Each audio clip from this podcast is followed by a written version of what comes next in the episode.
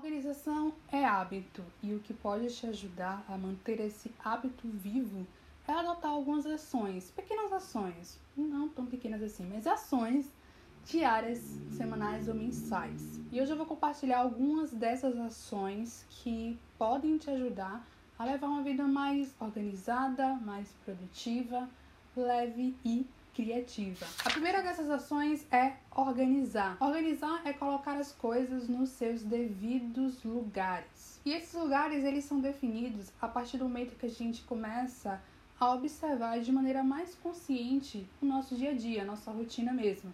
Então, de repente, você tem aquele lugar que você costuma sempre colocar a sua chave quando chega da rua, então, por que não simplesmente oficializar esse lugar como um lugar da chave? Se de repente esse lugar não for o lugar que você acha ideal, então vale a pena analisar e escolher um outro lugar para colocar essa chave e oficializar. Outro exemplo: geralmente a gente estuda numa mesa, né? Uma das indicações é que a mesa esteja sempre limpa, né? Que tenha o menor número possível de objetos, para que a gente mantenha um foco, para que não tenhamos tanta distração.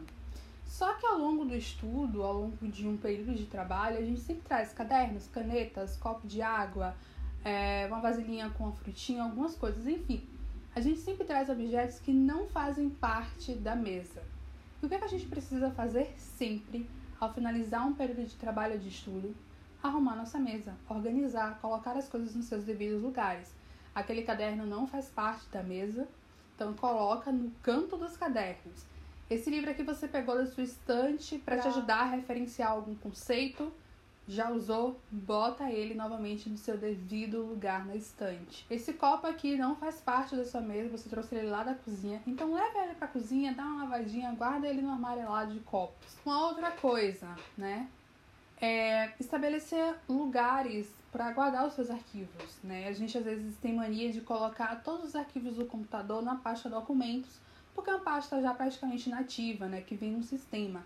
Só que a gente pode fazer a nossa própria organização de, dentro dessa pasta de documentos, né? Colocar por projetos, colocar por, por mês, por ano, enfim, estabelecer a nossa própria organização para sempre colocar as coisas nos seus devidos lugares. E uma dica super importante, pensando na organização, colocar as coisas nos seus devidos lugares, é a questão da organização diária de compromissos, né?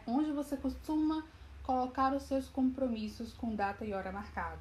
É na agenda, é no planner, é num, numa agenda física, é numa agenda digital. Então também é bom pensar sobre isso. Onde eu vou colocar todas as minhas informações de compromissos com data e hora marcados para que eu não me perca, para que eu não perca nenhum compromisso, para que eu não marque compromisso em cima do mesmo horário de outro. Uma outra ação indicada para adotar é planejar. A gente tem mania de colocar todas as coisas em lugares e separar todos os horários bonitinhos, mas a gente às vezes peca muito pela falta de planejamento. Além das obrigações com datas e horas marcadas, o que mais eu vou fazer com o meu dia? Né? No horário que eu não tenho nada marcado, o que, é que eu vou fazer? Então, é nesse momento que eu vou planejar quais são as tarefas que eu vou fazer nesse período de tempo aqui que eu não tenho nenhum compromisso, não tenho nenhuma reunião, não tenho nenhuma aula para assistir. E aqui vale também se atentar que não é para engessar, não é para sair colocando vários bloquinhos de tempo preenchendo sua agenda, o seu dia. Não, não é isso mas é uma maneira da gente saber o que a gente vai fazer quando tiver uma janela de tempo. É uma maneira da gente, inclusive, fazer outras coisas além das obrigações diárias. Então, é justamente é, planejar o lazer. Eu sei que é estranho falar planejar o lazer, mas hoje em dia a gente tem que planejar até o lazer mesmo. Planejar o descanso. Né? Então, planejar é uma das ações super importantes para manter uma vida organizada. Uma terceira ação importante é registrar.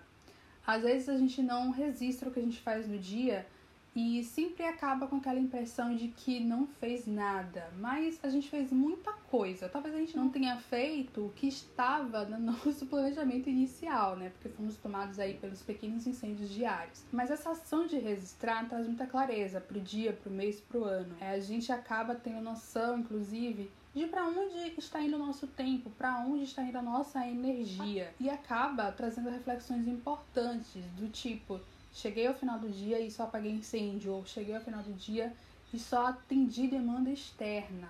É, eu não fiz nada para mim, eu fiz coisa muito para os outros. E essas anotações elas podem ser feitas na própria agenda, tem gente que faz no bullet journal, tem gente que faz num caderninho simples, né, junto ali com a lista de, de tarefas diárias, não importa. Importante a gente sempre ter um inventário, né, praticamente é um inventário mesmo, do que a gente realizou no dia. Principalmente se você está num período de muitas atividades, que você está num período muito ocupado. Eu sei que é até meio, nossa, tô muito ocupada, eu vou ter que parar para registrar o que fiz no dia. Sim, vai tentar fazer esse esforço, eu tenho certeza que vai valer a pena, porque quando a gente está mais ocupado, a gente tem a sensação de que o tempo está passando rápido e que a gente não está fazendo o que deveria fazer. Então, ter esse registro vai trazer essa ideia de que, olha, o dia foi bem ocupado porque eu fiz tudo isso aqui sabe? Interessante também nessa ação de registrar registrar notas que não são relacionadas a atividades, mas que são relacionadas a sentimentos, emoções, nosso bem-estar físico e mental. Por exemplo, um dia que você acordou com enxaqueca, um dia que você acordou mais tarde porque estava chovendo e você prefere ficar mais tempo na cama, porque todos esses registros eles vão trazendo insights, né? ajuda muito no processo de autoconhecimento. Então, se você não só registrar, mas também depois ler né, o que você escreveu ao final do mês, você vai observar que, sei lá, tratando de mulher, né? No período menstrual, você tem a necessidade, o seu corpo pede que você durma um pouco mais. Então você sabe que no próximo mês, durante seu período menstrual, não seja interessante marcar compromissos logo no início, no primeiro horário da manhã, porque você não vai estar com a disposição que gostaria. Então esses registros, eles fazem insights para a gente aplicar para nossa vida de modo geral. A quarta ação é revisar ou atualizar. Não adianta nada a gente ter um sistema de organização, não adianta nada a gente fazer registros e a gente não ler, a gente não revisar, a gente não atualizar a nossa agenda, a gente não atualizar nosso bullet journal, é, a gente não manter uma revisão dos arquivos que a gente organizou em determinadas pastas naquele mês. Revisar e atualizar pode nos trazer também outros insights de que isso aqui não tá funcionando, essa ferramenta aqui realmente não tá me ajudando no dia a dia, então não preciso dela, posso trazer outra ferramenta, posso tirá-la do meu sistema. A gente sempre indica também que, né, tenham a lista de tarefas, mas às vezes nós colocamos tarefas na lista e elas não são feitas, né? Tarefas a gente colocou em janeiro ou estamos em abril e até hoje não fizemos aquela tarefa. Então é importante ainda manter aquela tarefa ali, será que, sei lá, delegar para alguém ou simplesmente excluir, porque a gente não fez até agora, porque talvez não seja importante mesmo. Uma outra ação é arquivar. E aqui o arquivar é tudo aquilo que você precisa guardar para consultas futuras. E óbvio, arquivar de uma maneira que você encontre de maneira rápida e fácil. Então, por exemplo, você está fazendo um tratamento médico que vai durar três meses, então é interessante você arquivar todos os exames, todas as solicitações, as receitas médicas. Talvez seja interessante você não arquivar apenas fisicamente, mas você escanear, digitalizar e deixar numa ferramenta como Evernote, OneDrive, Google Drive, para que em qualquer lugar, qualquer momento que você precise consultar aqueles arquivos, você tenha rapidamente através de um celular. Outro exemplo, você está escrevendo um artigo e ao longo da semana você vai coletando outros artigos, você vai coletando livros, títulos que podem te ajudar com essa produção. Né? Às vezes é até uma indicação do seu professor, da sua professora, de um colega. Então, vai arquivando todos eles em uma ferramenta, em um lugar que você depois encontre de fácil acesso. Eu uso muito Evernote e já falei diversas vezes aqui com vocês como eu uso a ferramenta então eu vou deixar linkado na caixa de informações é. vídeos e textos em que eu falei do meu processo usando o Evernote. Oh. Outra ideia bacana sobre essa ação de arquivar é arquivar números, né, contatos telefônicos importantes, não só de amigos, de chefe e tudo mais, mas do cara do gás, do cara da água, daquele delivery que você gosta. Então ter um lugar, organizar as informações, né, é, nos seus devidos lugares, de maneira também para os arquivos. Esses são passos, são etapas né, de um sistema de organização que você pode adequar para sua rotina, para o seu dia a dia. Eu acredito muito que essas ações elas nos ajudam a nos manter mais organizados, mais produtivos, a ter uma rotina mais leve, mais tranquila. Quando a gente sabe que aquela coisa está naquele lugar, a gente fica mais tranquilo. A gente não fica guardando informação na cabeça, não fica ansioso.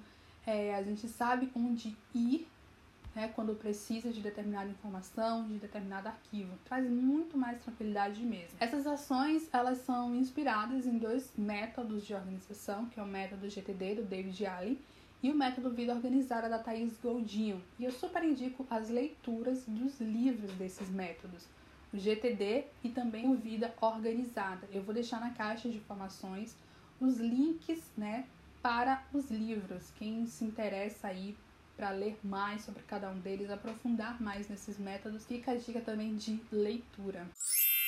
Me conta nos comentários qual dessas ações você já implementa na sua vida, na sua rotina. Vamos conversar sobre organização, sobre produtividade e continue acompanhando para os próximos conteúdos sobre vida, organização e produtividade. Se gostou desse conteúdo, espalhe por aí. Até a próxima. Beijão. Tchau.